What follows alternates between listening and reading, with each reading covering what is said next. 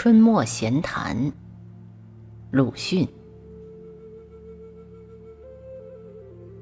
北京正是春末，也许我过于性急之故吧，觉着夏意了，于是突然记起故乡的细腰风。那时候大约是盛夏，轻盈密集在凉棚锁子上。铁黑色的细腰蜂就在桑树间或墙角的蛛网左近往来飞行，有时衔一只小青虫去了，有时拉一个蜘蛛。青虫或蜘蛛先是抵抗着不肯去，但终于乏力，被衔着腾空而去了，坐了飞机似的。老前辈们开导我，那细腰蜂就是书上所说的果裸，纯雌无雄，必须捉明灵去做继子的。他将小青虫封在窠里，自己在外面日日夜夜敲打着，祝道：“像我，像我。”经过若干日，我记不清了。大约七七四十九日吧，那青虫也就成了细腰蜂了。所以《诗经》里说：“冥灵有子，果裸复之。”冥灵就是桑上的小青虫，蜘蛛呢，他们没有提。我记得有几个考据家曾经立过异说，以为它其实自能生卵。其捉青虫乃是填在窠里，给孵化出来的幼蜂做食料的。但我所遇见的前辈们都不采用此说，还倒是拉去做女儿。我们为存留天地间的美谈起见，倒不如这样好。当长夏无事，潜属林荫。瞥见二虫一拉一聚的时候，便如睹慈母教女，满怀好意；而青虫的婉转抗拒，则活像一个不识好歹的毛丫头。但究竟是疑人可恶，偏要讲什么科学？科学虽然给我们许多惊奇，但也搅坏了我们许多好梦。自从法国的昆虫学大家法伯尔仔细观察之后，给幼蜂做食料的事可就证实了。而且这细腰蜂不但是普通的凶手，还是一种很残忍的凶手，又是一个学识技术都极高明的解剖学家。他知道青虫的神经构造和作用。用了神奇的毒针，向那运动神经球上指一试，它便麻痹为不死不活状态，这才在他身上生下蜂卵，封入壳中。青虫因为不死不活，所以不动，但也因为不活不死，所以不烂。直到它的子女孵化出来的时候。这食料还和被捕当日一样的新鲜。三年前，我遇见神经过敏的俄国的义军。有一天，他忽然发愁道：“不知将来的科学家是否不至于发明一种奇妙的药品，将这注射在谁的身上？”则这人即甘心永远去做服役和战争的机器了。那时我也就皱眉叹息，装作一齐发愁的模样，以示所见略同之志意。殊不知我国的圣君、贤臣、圣贤、圣贤之徒，却早已有过这一种黄金世界的理想了。不是为弊作福，为弊作威，为弊御食吗？不是君子劳心，小人劳力吗？不是至于人者似人，至人者似于人吗？可惜理论虽已卓然，而终于没有发明实权的好方法。要服从作威，就需不活；要贡献玉石，就需不死；要备智，就需不活；要供养至人者，又需不死。人类身为万物之灵，自然是可贺的，但没有了细腰风的毒针，却很使圣君贤臣、圣贤、圣贤之徒，以致现在的阔人、学者、教育家觉得棘手。将来未可知。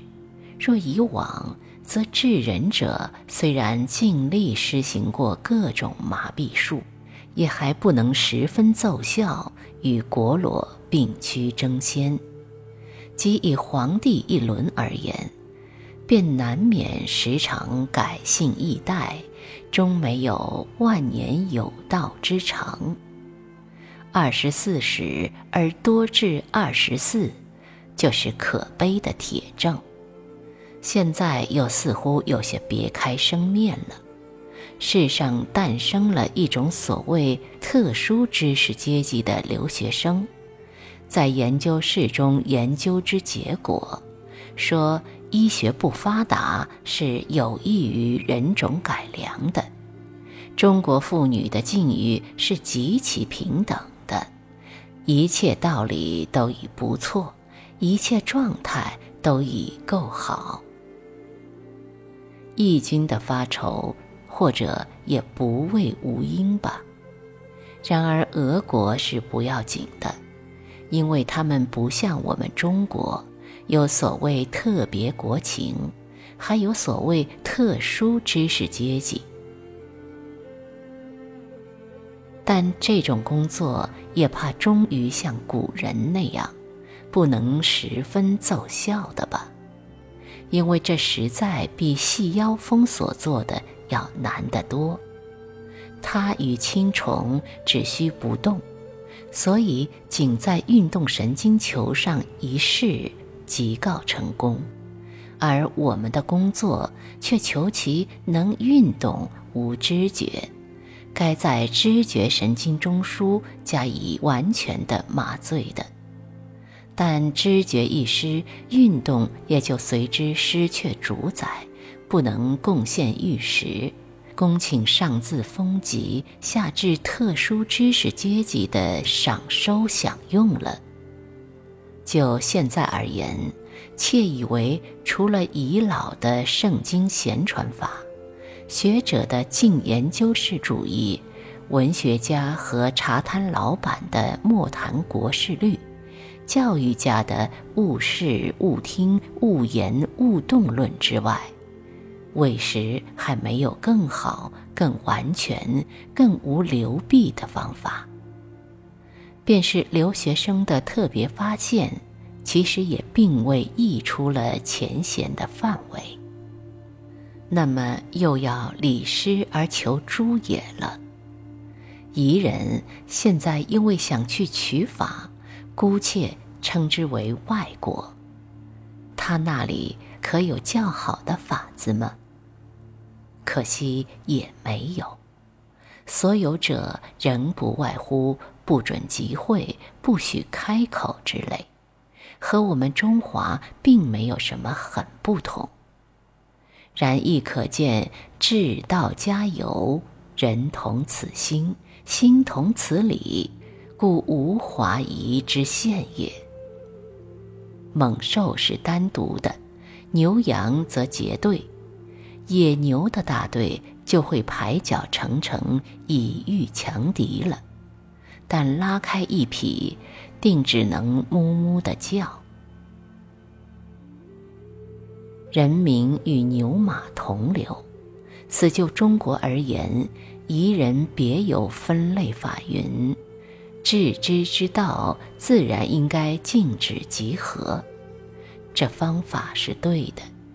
其次要防说话，人能说话，已经是祸胎了，而况有时还要做文章，所以仓颉造字，夜有鬼哭，鬼却反对，而况于官。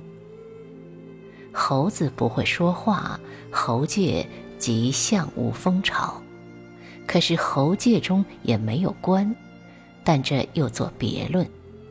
却应该虚心取法，返璞归真，则口切不开，文章自灭。这方法也是对的。然而上文也不过就理论而言，至于实效，却依然是难说。最显著的例是，连那么专制的俄国，而尼古拉二世隆裕上宾之后。罗马诺夫氏竟已父宗绝嗣了。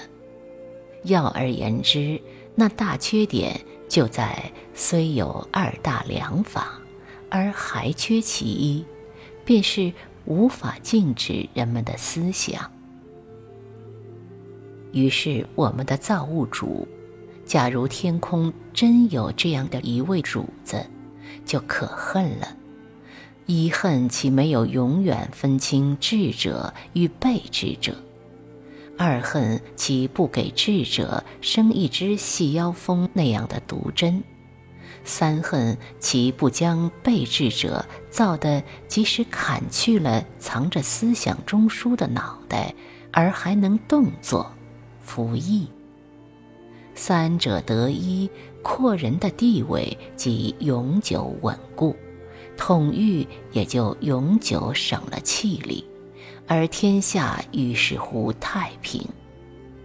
今也不然，所以即使单想高高在上，暂时维持阔气，也还得日施手段，夜费心机，实在不胜其委屈劳神之志。即使没有了头颅，却还能做服役和战争的机械，世上的情形就何等的醒目啊！这时再不必用什么制帽勋章来表明阔人和窄人了，只要一看头之有无，便知道主奴、官民、上下、贵贱的区别。并且也不至于再闹什么革命、共和、议会等等的乱子了。单是电报就要省下许多许多来。古人毕竟聪明，仿佛早就想到过这样的东西。《山海经》上就记载着一种名叫刑天的怪物，它没有了能想的头，却还活着。以乳为目，以脐为口，这一点想得很周到，否则他怎么看怎么吃呢？实在是很值得奉为师法的。假使我们的国民都能这样，阔人又何等安全快乐？但他又只干七而五。则似乎还是死也不肯安分，和我那专为阔人图便利而设的理想的好国民有不同。陶潜先生又有诗道：“刑天五干七，猛志故常在。”连这位貌似旷达的老隐士也这么说，可见无头也会仍有猛志。阔人的天下，一时总怕难得太平的了。但有了太多的特殊知识阶级的国民，也许有特在例外的希望。况且精神文明太高了之后，精神的头就会提前飞去，区区物质的头的有无，也算不得什么难问题。